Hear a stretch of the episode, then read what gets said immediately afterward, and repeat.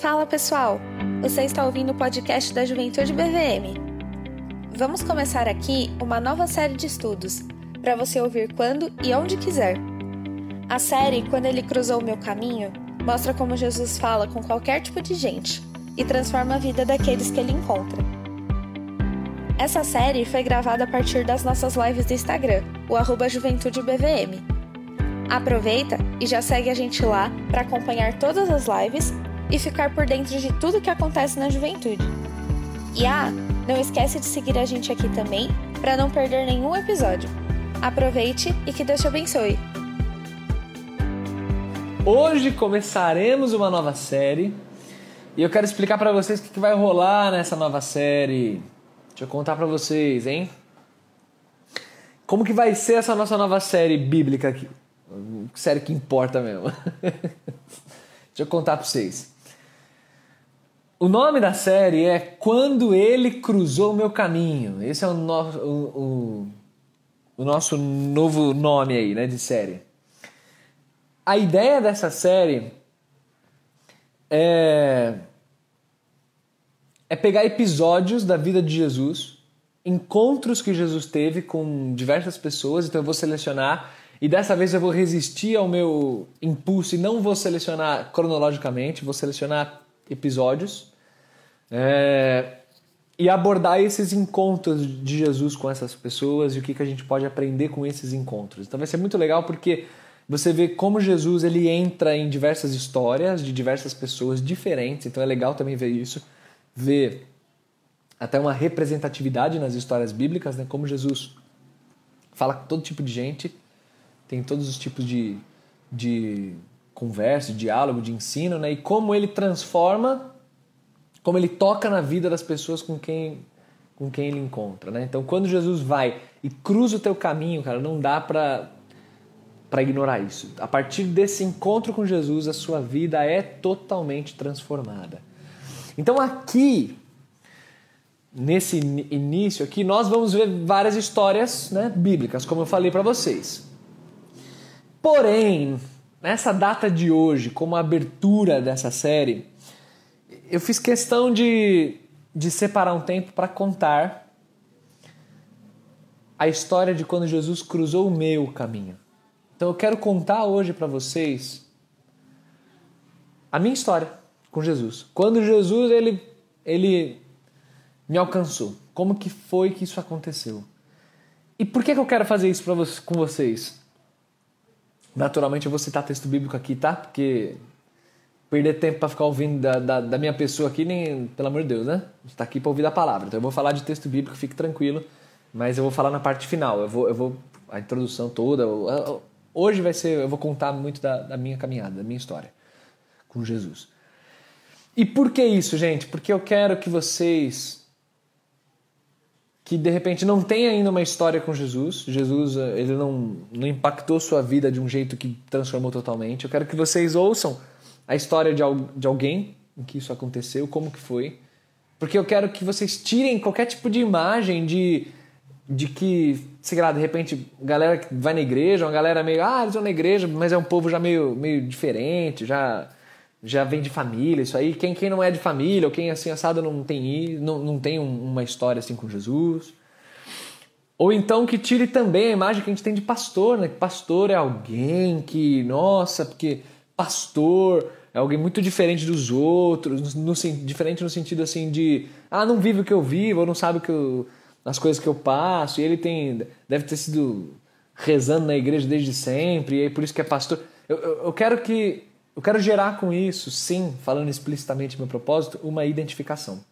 Uma identificação de que você conheça é, como foi na, na minha história, que o Deus que a gente crê na palavra, que a gente vê os versículos bíblicos, que a gente folheia a Bíblia, esse Deus ele continua atuando, ele continua alcançando pessoas, ele me alcançou. Eu quero contar um pouco então da minha história para vocês. E os crentes aí, então, o povo que já conhece a palavra, já conhece Jesus, já foi também impactado por Cristo. Eu quero que com isso, com essa primeira live, né, essa nossa, nossa primeira pregação da série, eu quero que vocês se sintam motivados também a falar a respeito do que Jesus fez na sua vida.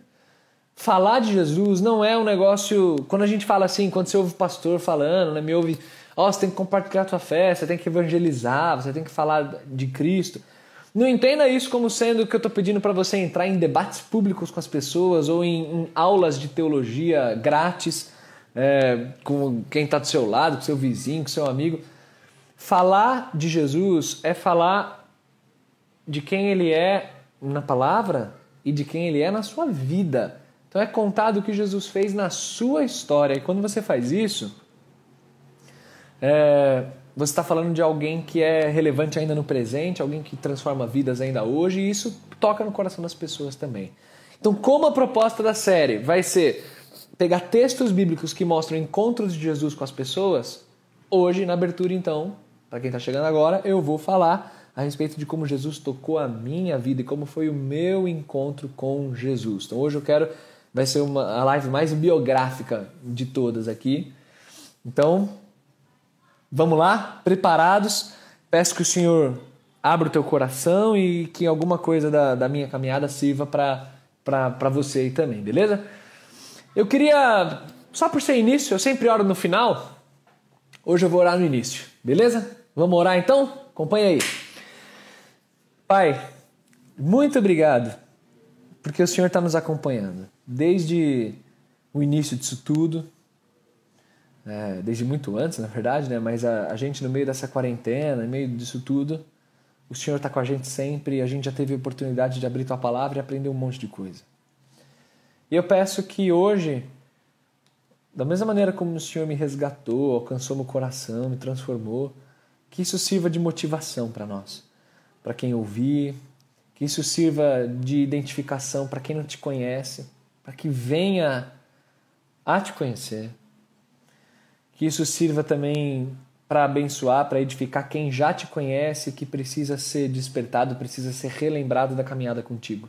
Então, que ao ouvir da, da minha história com o Senhor, que o Senhor também resgate na mente a própria história de vida de quem está ouvindo com o Senhor. E isso gere gratidão e gere incentivo para falar do Senhor para quem estiver ao redor.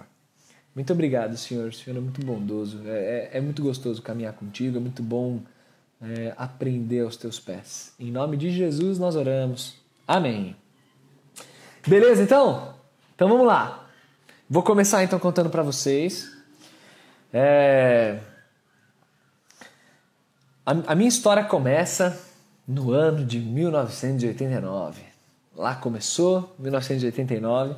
E um negócio interessante, né? A minha família, ela é... É que, é que depois quando a gente vai ficando velho, a gente, mais velho, né, vai crescendo, a gente vai é, enxergando todo. Né? Quando você é criança, adolescente, você não tem muito uma visão do todo, né? Mas então deixa eu só falar rapidinho para vocês da minha família, para vocês entenderem uma coisa aqui. A minha família, ela é protestante dos dois lados, pai e mãe, né, evangélica, dos dois lados e por várias gerações. Tipo assim, depois, lá na frente, eu descobri que, por exemplo, o meu bisavô, Palmiro Ruggeri, que veio, quando veio da, da Itália, ele veio aqui, ele se converteu e ele se tornou pastor presbiteriano. Isso eu descobri depois. Tipo, meu bisavô era pastor da igreja presbiteriana. Por parte de pai, o meu avô, ele, ele conheceu Jesus e aí é, é, eu tenho um tio que é pastor, o meu pai é pastor, mas meu pai ele foi pastor, eu já era adolescente já, mas é pastor. Então eu tenho um tio avô que é pastor da igreja episcopal. Eu tenho minha família parte de pai e mãe, um monte de protestante. É... Isso significa o quê? Isso significa que talvez você que não tenha família cristã pense assim, nossa, que grande privilégio, ou tipo, ah, por isso que ele é crente, porque ele vem de família crente e tal. Só que isso na prática, você ter uma família evangélica dos dois lados, na prática o que isso significa é que a chance de um relacionamento com Jesus ser traduzido na superficialidade do relacionamento com a igreja ou de rituais religiosos é uma chance muito grande. Porque desde pequeno você meio que aprende as, as práticas, né? você aprende o que fazer, você aprende o que o que é ir para a igreja, a importância disso, a importância daquilo. E e você corre um risco enorme de ficar nessa superfície e de você não deixar a palavra de Deus de fato entrar no teu coração, na, na intimidade, no, no que há de mais profundo. E isso foi basicamente o que aconteceu comigo. Quando eu falo que minha família é, é protestante dos dois lados, há, há, três, quatro gerações, sei lá eu, sabe o que significa na prática? Que de crente de verdade na minha família, cristão mesmo, assim, que crê em Jesus, crê no Evangelho, que não é igrejeiro, sem brincadeira, sem exagero, eu conto nos dedos de uma mão. De duas mãos no máximo, assim. Acho que forçando muito passa de uma mão. Crente mesmo. A galera debandou. Esse meu bisavô que eu contei, por exemplo, ele morreu, meu avô tinha seis anos de idade. Então ficou aquela, aquela coisa de ser um lar crente, mas meu avô não era crente. Então, assim, é uma superficialidade muito grande. É aquela coisa de responder um censo só. Ah, eu sou, sou batista. máximo era isso. Meus pais são crentes, desde jovens, eram comprometidos com Deus e tal. Só que quando eu era criança, eu, sou eu e mais um irmão, meu irmão é seis anos mais velho que eu. Quando eu era criança, os meus pais, eles, eles sempre foram na igreja, estavam indo na igreja ainda, mas na, na fase que eu era criança, os meus pais estavam vivendo um período um pouco morno na fé. Isso era traduzido como tipo assim, eles iam na igreja, eles iam, todo domingo eles estavam lá na igreja, que minha família frequentava. E só que o evangelho ele não era intenso o suficiente naquele momento da vida dos meus pais a ponto de contagiar os filhos, contagiar quem está em volta. Então eles meio que ser crente era traduzido em ir para a igreja. E sabe o que é triste? Isso aí é a maioria das casas, tá? Talvez de vocês que eu tô falando aí. Talvez de seus pais, talvez. Ser crente era isso. Tipo, os pais iam na igreja. Meus pais iam. Meu pai ia até mais que a minha mãe. Teve uma fase que minha mãe ia até menos e tal. E, e isso pegou bem a minha infância e a infância do meu irmão. O, o que, que isso foi, foi traduzido na prática? Que tanto eu como meu irmão, meus pais deram alguma liberdade para nós, desde criança, e a gente não queria ir para a igreja. Então eu não ia para a igreja de criança, vindo de uma família né, evangélica, de pai e mãe, eu não ia para a igreja. Eu ia para a igreja uma vez a cada dois meses, sei lá, eu. É, ia quando meus pais tentavam me arrastar, às vezes minha mãe não ia, eu também não ia. Então eu não ia, e meu irmão também não ia. Então a gente não, não cresceu na igreja. Engraçado, né? Eu vim de família crente, família evangélica aí dos dois lados, mas não cresci na igreja. Então, eu, não tenho grandes lembranças da de ouvir histórias bíblicas de criança na igreja, não tenho isso. Meus pais sempre foram né, de caráter, tudo mais bonitinho, mas assim, em termos de dessa parte de igreja, muito pouco. Uma lembrança que eu tenho do, do tamanho e responsabilidade da igreja é que eu, nas poucas vezes que eu ia, uma vez minha, minha mãe queria que eu fosse lá no, no, no encontro dos, das crianças mais velhas lá, chamava juniores na época, olha aí. Aí eu fui lá, eu ia tipo, a galera sabia quem eu era por causa dos meus pais, mas eu não ia. Aí foi um dia que teve eleição Galera, igreja, gosta dessas coisas, né? Cargo, eleição, quem vai ser o, o, o, presidente dos juniores? Ah, as bobagens, né? Faz nada, né? Uma criança de 11 anos, presidente do quê? É, é, quem vai cuidar de sei lá das quantas? E aí, me botaram lá para concorrer à eleição. E eu ganhei de vice-presidente. eu nem ia na igreja. Cara, é um político nato aqui, ó. Ganhei a eleição e aí depois nunca mais voltei para a igreja também. Tá, beleza, né? Situação muito boa, situação evangélica do, do, momento, né? Mas tá lá eu então na essa foi a, a tradução da minha infância. Quando eu tinha uns 10 anos de idade, 11 anos, por aí, os meus pais, eles meus pais fizeram um curso na igreja. E esse curso foi um, foi um, foi um curso que mexeu muito com eles. É, e nesse curso aí, que, que os meus pais fizeram, foi um curso de evangelismo e tal. Cara, aquilo ali, o coração deles voltou a bater forte por Jesus. Voltou a. Eles ficaram assim, tipo, muito. Meu Deus, o que eu estou fazendo na minha vida? Eles lembraram da juventude deles, que eles serviam muito a Jesus, eram muito atuantes. E, e cara, eles, eles falaram: Meu, eu quero voltar a ser, a ser firme com Jesus e tal. E aí, nessa nessa de voltar a ser firme com Jesus, eles quiseram contagiar a mim e a meu irmão, né? Tipo assim, aí eles começaram a ser aqueles pais que falam muito de Deus, que querem, filho, vamos pra igreja, filho, vamos ouvir da palavra, não sei o quê. Só que assim, eu e meu irmão, a gente já tava. Meu irmão já na adolescência, uns 15, 16, eu 10, 11, lá por aí. E já não queria, aí não queria mesmo, já tava tipo. Ah, pai. E, e ainda tem um pior, um agravante, que talvez alguns de vocês já, já experimentou isso, que é o abismo de geração. Então a linguagem dos meus pais era muito diferente, cara. Não, não era uma linguagem que, que fazia sentido para uma cabeça de um moleque de 11, 12 anos lá, que não fazia sentido não tinha. Eles não conseguiam. Então eu me lembro assim de um dia que, que os meus pais quiseram, porque quiseram pregar para o meu irmão. E aí eles. Eu me, eu me lembro disso claramente, eu ouvi esse diálogo rolando na sala, assim, e meu irmão já adolescente, mais rebeldezinho, tretar com meus pais falando: Eu não quero mais que vocês falem sobre isso, eu não quero mais que vocês fiquem é, forçando isso daí, chega. Aí meus pais ficaram mó tristes, tá? ficou mó climão em casa, eu me lembro desse dia. Então, assim, é, é o resumo do, da infância, do meu lar, é, era isso aí. Então, é, tem uma linhagem evangélica, mas assim, de crente mesmo, eu e meu irmão, zero, de igreja, nada. Então eu cresci nesse ambiente, aí adolescência, começo de adolescência, típico adolescente do mundo, as paradas que tem, que adolescente faz, e eu tava lá, tava lá no meio disso daí. Só que nisso meus pais já estavam mais firmes. E aí, minha mãe já bem atuante na igreja, meu pai também, minha mãe orando muito pelos filhos. Até que nessa dela orar, dela, dela buscar mais a Deus e me apresentar né, para Deus também, Senhor, cuida do meu filho, não sei o que, papá. Ela conheceu um ministério aí que existe, não sei se vocês já ouviram falar, um tal de Desperta Débora. Para quem não conhece, esse Ministério Desperta Débora é um ministério de mães que oram pelos filhos, tá? E minha mãe, ela participou lá de uma, de uma reunião lá desse ministério, até algumas vezes. Aí, beleza, ela orava e, cara, eu e meu irmão, zero, não queria saber de Deus. Nesse momento de, de começo de adolescência, eu, eu, falei disso porque eu vou voltar na questão do Desperta Débora daqui a pouco. Nesse momento, eu no começo da adolescência, eu, eu era muito muito interessado assim em questões políticas, em me impactava muito. Eu, eu, eu, lembro muito de cenas assim, me impactava muito a miséria, ver mendigo na rua, ver assim como as pessoas eram tristes.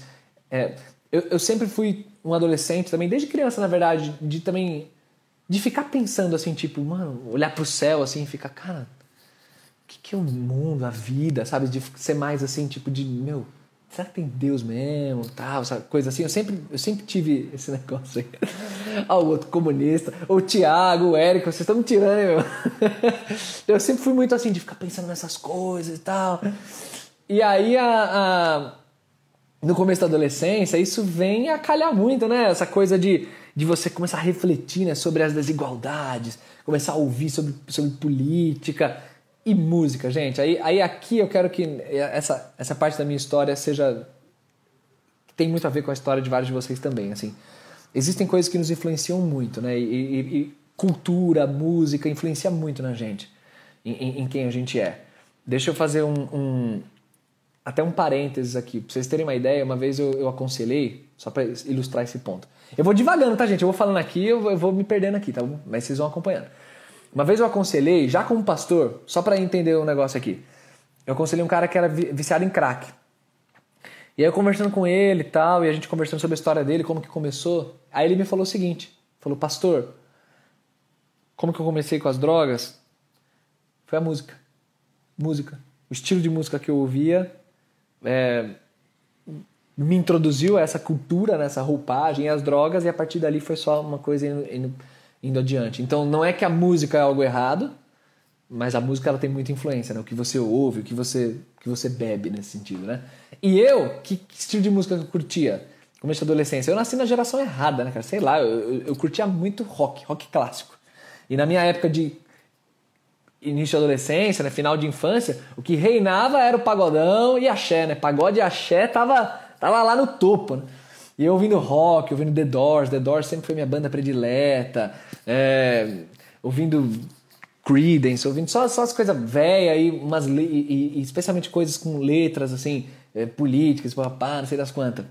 Então isso, isso moldava muito do que eu, eu, eu, eu pensava a respeito do mundo e questionava e pá. É, é Márcio, você perguntou aí se eu não sentia nada indo pra igreja, né?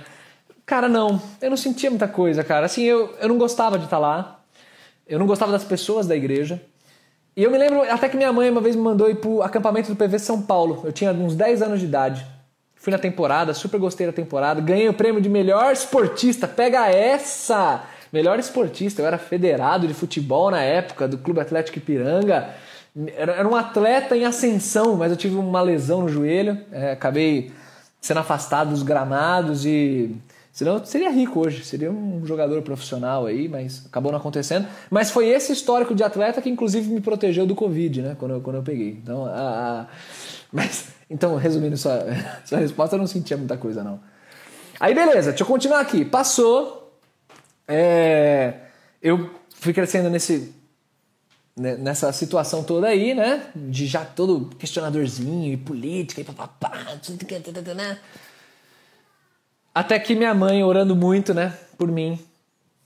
Aí um dia minha mãe, ela ela foi convidada, olha isso. Ela, ela foi convidada por uma tia minha, que eu nem sabia que a tia era crente. Eu ia falar um negócio, deixa pra lá. Eu nem sabia que ela, que ela era crente.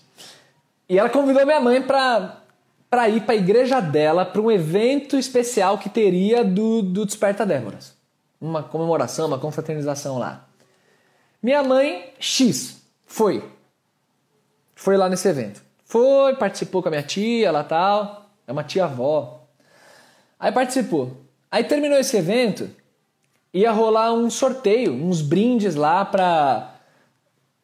Pra quem participou, era um evento até que te, é, uma confraternização, comida e tal, então teve até um valor investido financeiro, então tinha um monte de brinde, cara, bicicleta, sei lá o que, um monte de coisa que eles iam iam distribuir lá, fazer sorteio.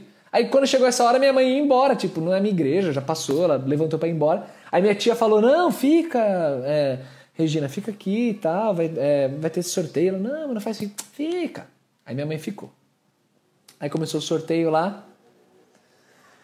Aí uma das coisas sorteadas lá no negócio, uma uma entrada grátis para um acampamento em Campos do Jordão, acampamento Ebenezer, uma temporada, né? Uma temporada grátis no acampamento Ebenezer lá em Campos do Jordão. E quem ganha o bagulho? Quem é que ganha o negócio, né? Minha mãe nem queria participar, chegou o nome Regina, ganhou temporada grátis lá em Campos. Acampamento, que eu falo é acampamento de adolescentes, tá, gente? Talvez quem não, tenha, não esteja muito familiarizado disso. É acampamento de crente lá, fala da palavra, não sei o quê, mas é para adolescentes. E minha mãe ganhou. Aí minha mãe ganhou. Nisso ela tinha um filho de 15 anos em casa, que era eu, e um de 21, que era meu irmão. A temporada era de adolescentes. Então, o que, que minha mãe fez? Ela veio direto em mim e falou: Filho, você vai no, no acampamento. Oi? Ah, você vai no acampamento. Não, não vou. Não, você vai. Não vou, você é louco? Imagina, não sei o que. Não, filho, vai. Vai ter não sei quem da igreja que vai. Foi ser maluco, aí que eu não vou mesmo. A gente ficou tretando muito, eu e minha mãe, brigando muito, porque eu não queria ir nesse negócio. Tem nada a ver com acampamento e tal, não sei o que. Mas outra coisa engraçada que eu quero destacar aqui. Isso foi bem na transição para o ensino médio. Eu estava começando o ensino médio ali. Então foi bem legal também que foi uma transição de amizades isso. E, isso é interessante, hein? Porque eu, eu, eu, eu, estudei num colégio até então e agora no ensino médio eu ia entrar no outro colégio. Então foi bem nesse momento que o acampamento chegou. E eu vejo que, assim como música, cultura forma muito quem a gente é, amizades também formam muito. Então, assim, eu tinha toda aquela bagagem né, musical, cultural, mas eu tinha é, os amigos é, que eram muito do colégio. E agora eu ia para um outro colégio, então eu estava num momento bom para ser introduzido a uma nova realidade, assim, né? Mas o que aconteceu é que minha mãe não negociou comigo. Minha mãe falou: Você vai, você vai, é, não vou perder esse negócio e tal, não sei o quê. Às vezes, até uma palavra, alguns pais que estão assistindo, né? Às vezes a gente fica meio. É o Marcelino comentando aí, eu ia falar disso. Às vezes a gente fica meio receoso, né? Ah, vou obrigar meu filho tal. Cada caso é um caso, mas, gente, às vezes você ser mais assertivo faz muita diferença. Minha mãe sempre foi muito do diálogo, sempre foi muito aberta, tanto que eu falei pra vocês, eu era criança e não ia na igreja, tipo, até um pouco demais minha mãe era às vezes.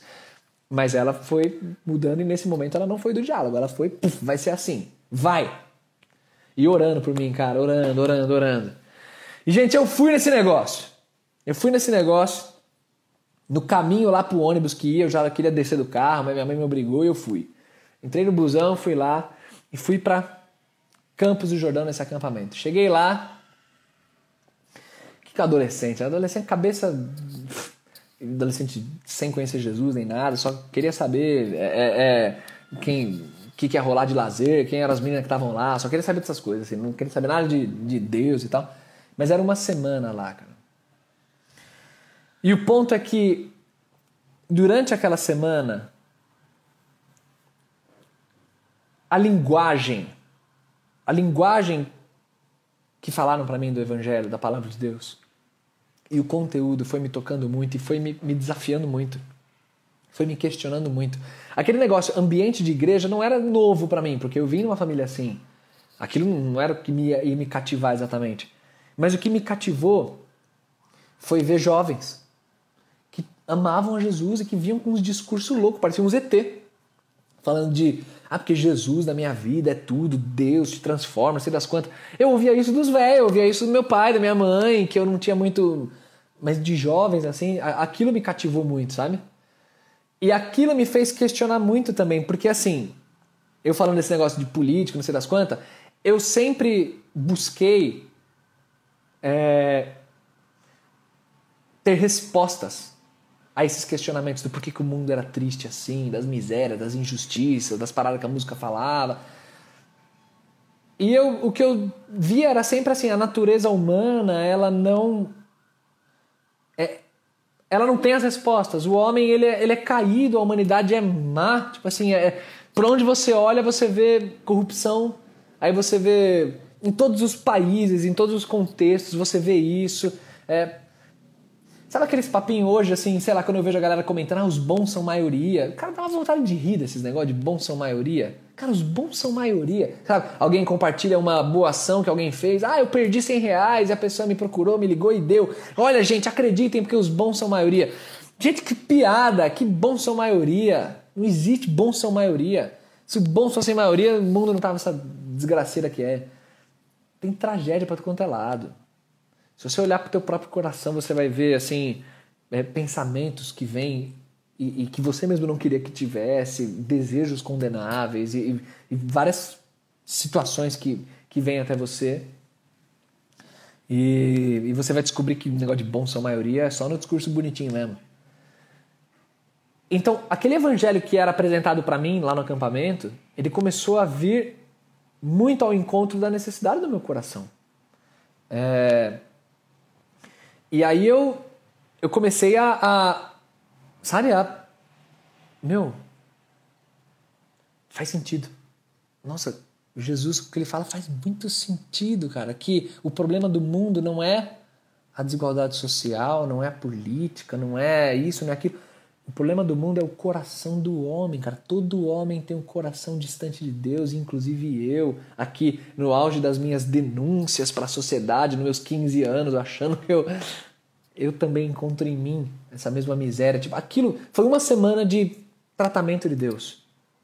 Eu me lembro pouquíssimas coisas daquilo lá, mas quando eu falo de linguagem, contar um negócio que eu me lembro aqui.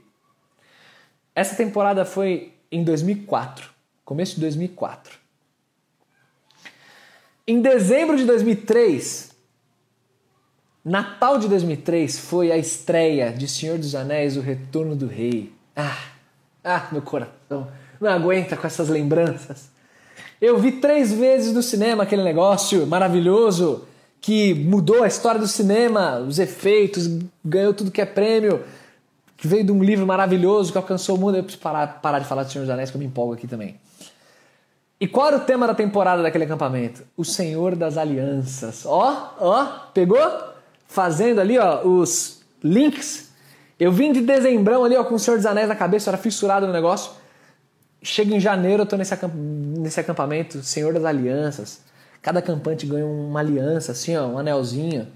É, de 25 de março, com certeza, mas era um anelzinho que representava a aliança que você ia fazer com Deus. Aí eu pendurei assim no colarzinho meu anelzinho, cara. Nossa, da hora demais aquele negócio. Mas enfim, fecha parênteses. o que eu quero falar com isso é linguagem. Quando alguém fala a sua língua, quando alguém torna a palavra na língua que você fala. E Jesus faz isso muito bem. Jesus ele fala ao seu coração numa linguagem que você entende. Jesus é isso. E lá eu fui muito confrontado, gente, muito confrontado. Eu tinha perguntas básicas a respeito de Deus que a galera na igreja não sabia me responder. Que é o negócio que eu já contei aqui para vocês. Por que, que Jesus morreu por mim? Por que, que ele teve que morrer? Ah, ele morreu por amor a você. Mas por que, que ele me amou morrendo na cruz? Ah, porque ele te ama mais do que tudo. Tá bom, mas por que morrendo? E eu, eu, perguntava isso, que, eu, que nem eu contei naquela live. E lá, sabe, eu fui entendendo os negócios. Eu sei que no dia 16 de janeiro de 2004, num dos cultos lá, eu me vi prostrado no chão, chorando muito, cara. É tipo assim, como se eu tivesse voltado para casa. Eu eu sempre vivi naquele universo, né, evangélico, tinha noção daquilo, mas aquilo nunca entrou de fato no meu coração. Só que naquele acampamento, naquele dia, entrou de um jeito poderoso, assim, tipo, que transformou a minha vida, cara. Ali eu me prostrei no chão chorando e falando, Senhor, é Deus a resposta que eu preciso. É a palavra de Deus que, que nos conduz, que nos ensina, é ela que tem as respostas. Eu preciso conhecer mais disso. E, cara, eu, eu saí daquele acampamento. Primeiro final de semana seguinte, eu já estava na igreja, fazendo novos amigos, conhecendo que que os caras que eu, eu achava. Juro pra vocês, é meu pecado. Eu achava que a galera da igreja era tudo babaca. E eu, e eu descobrindo que eles não eram. descobrindo. Tinha uns também que eram, né? Mas descobrindo a, amigos, pessoas que de fato, assim. É, que eram diferentes, cara. Uns caras que queriam servir a Deus, que queriam ter é, é, uma vida diferente, um coração diferente.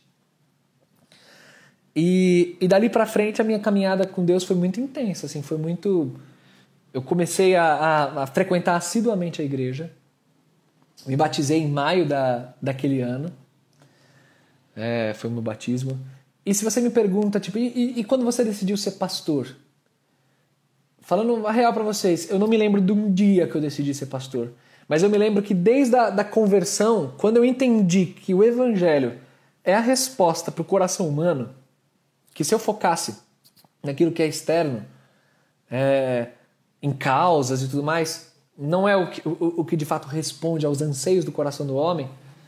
Quando eu entendi que o evangelho é o que responde, eu falei, meu, eu quero dedicar o resto da minha vida para falar desse evangelho, para pregar, para ensinar sobre isso, para contagiar as pessoas com esse evangelho, porque Jesus é lindo demais, cara. Jesus é maravilhoso.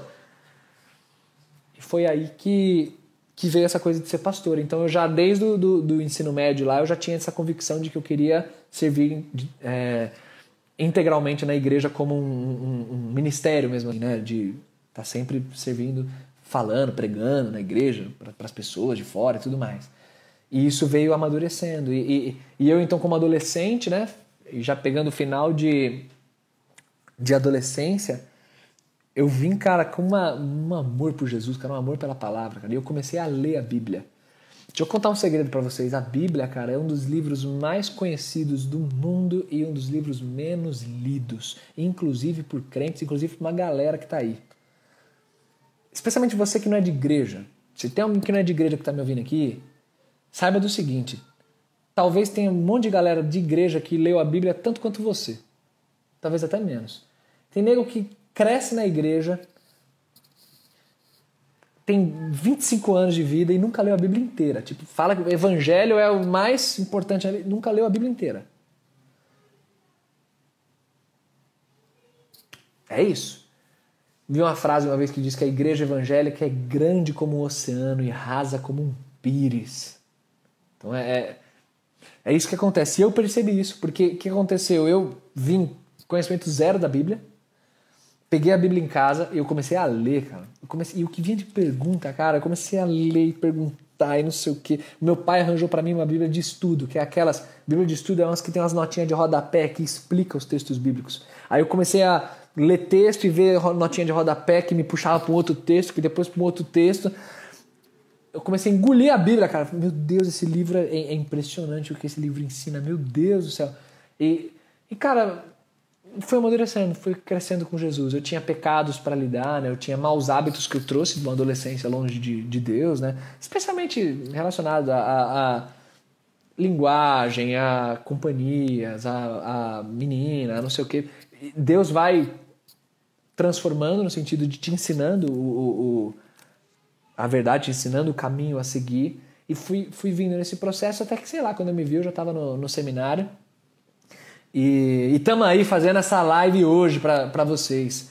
O que eu quero contar com essa história, e o que eu quero tirar dessa história é que assim, crente adora uns testemunhos mirabolantes de que eu, eu era assassino, eu era o chefe do PCC, e aí eu morri, ressuscitei, fui pro inferno e voltei. E não precisa dessas bobagens. Porque a história mais impressionante é a história de Jesus na cruz. A história de Jesus na cruz é a história mais linda do mundo. Não precisa de uma história sua para ser uma história bonita. Ah, mas a minha história não é bonita, o meu testemunho. Do dia que você conheceu a Jesus e você conta dessa história, é, é, ela é linda, porque Jesus é lindo e você vai contar a história de Jesus. E a sua história, se for uma história bem comum como a minha, o que tem de impressionante nessa história que eu contei para vocês? Coitado de vocês, estão ouvindo eu contar uma história aqui que não tem nada demais. É, é, tipo, nada demais no sentido de que alguém da igreja e tudo mais. Mas sabe o que tem de impressionante? É o milagre que Jesus faz no coração de uma pessoa. Como fez no meu. Ele falou a minha língua. E Jesus me ensinou a usar para o reino dele, para a glória dele, tudo aquilo que eu, que eu é, fazia, as habilidades que eu tinha, ou as coisas que eu, que eu gostava, tudo aquilo. O que, que é a tal da conversão que a gente fala? É toda a sua vida convergir para Deus. É você mudar a tua vida de um jeito, você virar as costas para o que você fazia antes, para o jeito que você pensava antes. A gente pensa em conversão, né? Ah, fulano virou crente. O que é virar crente? É, parou de beber, parou de falar palavrão, parou de não sei o quê. Isso não é virar crente, até mesmo porque tem um monte de crente sem vergonha que acha bonito isso e, e acha que você. e continua fazendo tudo isso aí, no, no, é, é, se embriagando, se lascando e, e acha que tá tudo certo. Ser crente não é isso. Ser crente não é aquilo que é comportamental. Ser crente é aquilo que é a mudança do coração.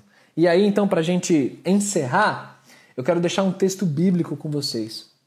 Quero que vocês abram aí 1 Coríntios, capítulo 1. É com esse texto bíblico que eu vou terminar a live de hoje, que eu só estou contando para vocês como Jesus cruzou o meu caminho, o que aconteceu comigo, né? Em 1 Coríntios capítulo 1, eu quero ler para vocês o verso 18 em diante. Esse texto é, cara, eu me lembro de emocion, me emocionar nesse texto, de ver a sabedoria de Deus. 1 Coríntios 1, verso 18 diz assim: Pois a mensagem da cruz é loucura para os que estão perecendo, mas para nós que estamos sendo salvos é o poder de Deus. Pois está escrito: Destruirei a sabedoria dos sábios e rejeitarei a inteligência dos inteligentes. Onde está o sábio? Onde está o erudito? Onde está o questionador desta era? Acaso não tornou Deus louca a sabedoria deste mundo? Visto que na sabedoria de Deus o mundo não o conheceu por meio da sabedoria humana, agradou a Deus salvar aqueles que creem por meio da loucura da pregação. Aí presta atenção agora. Os judeus pedem sinais milagrosos e os gregos procuram sabedoria.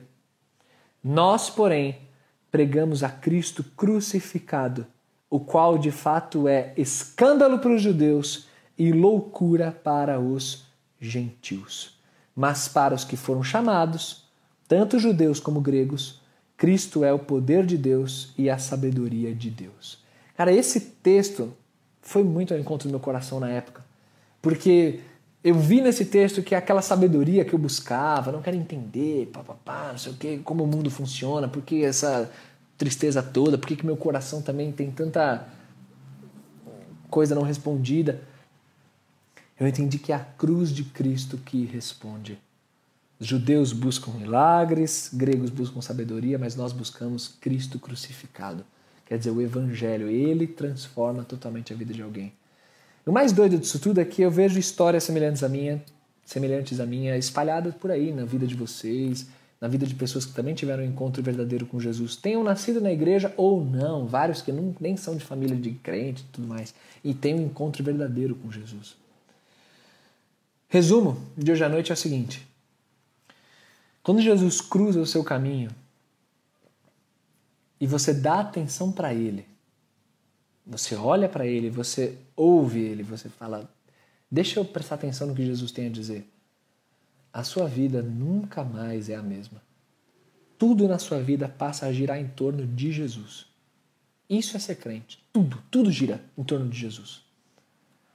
É um filtro na sua mente. Você vai avaliar tudo à luz do Evangelho. E isso não é ser um bitoladão, né? aquela coisa de, de só ouvir música gospel, não é disso que eu estou falando, tá? Mas estou dizendo de a análise que você vai fazer das coisas e da vida sempre vai passar por Jesus. Isso é um crente verdadeiro. Eu, como pastor, fico nadando nas águas da igreja, né? Dia e noite. Sou pastor. E uma coisa que eu vejo dia e noite na igreja são jovens que, a semelhança minha, nasceram na igreja, mas não conhecem a Jesus. Não são crentes, cara. Não são crentes. Vão em programa da igreja, conhecem a igreja, tem histórias legais da igreja, mas não conhecem a Jesus de verdade. Nunca tiveram um encontro verdadeiro.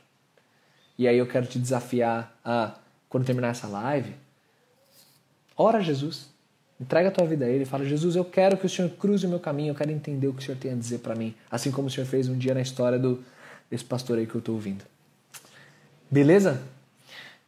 Dito isso, deixado esse texto para vocês, quero orar mais uma vez e, e anunciar. A partir de sexta-feira, nossa série ela vai continuar naturalmente, só que aí a gente vai olhar para textos bíblicos e ver histórias de pessoas que tiveram encontro com Jesus e como Jesus transformou essas vidas, tá bom?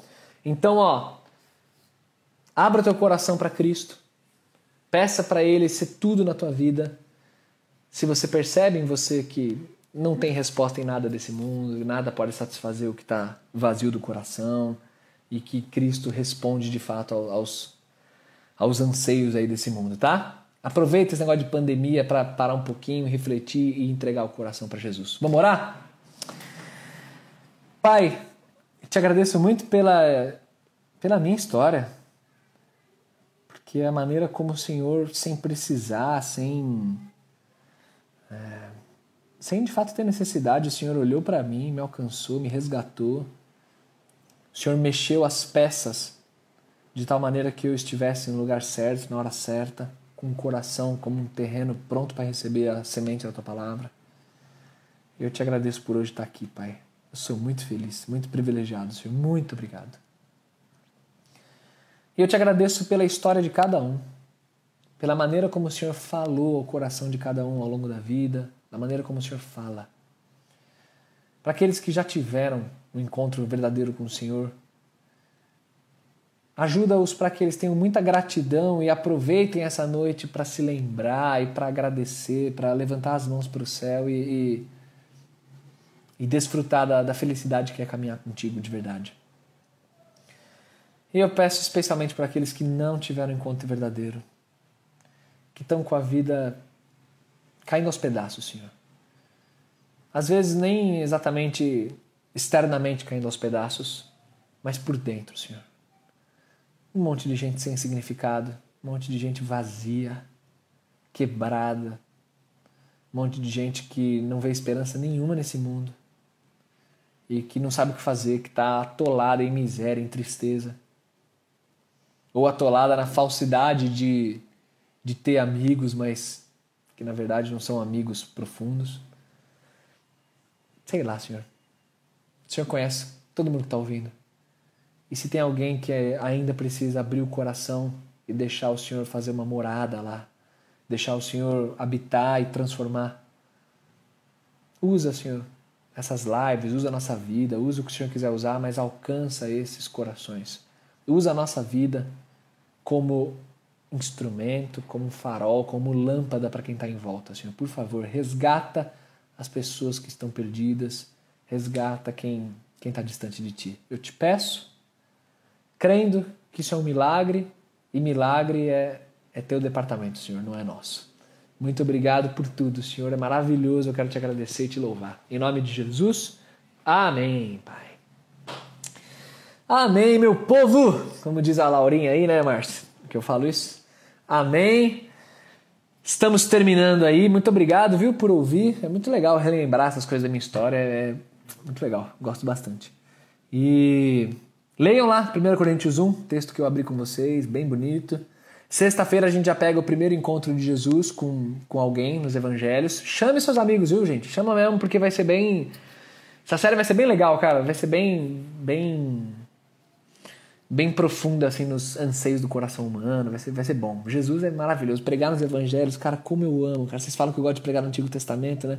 Pregar nos evangelhos é inigualável, cara. É delícia, cara. Adoro demais. Então vai ser muito gostoso esse nosso tempo juntos, beleza? Valeu, povo. Amo vocês. Deus abençoe. Fui.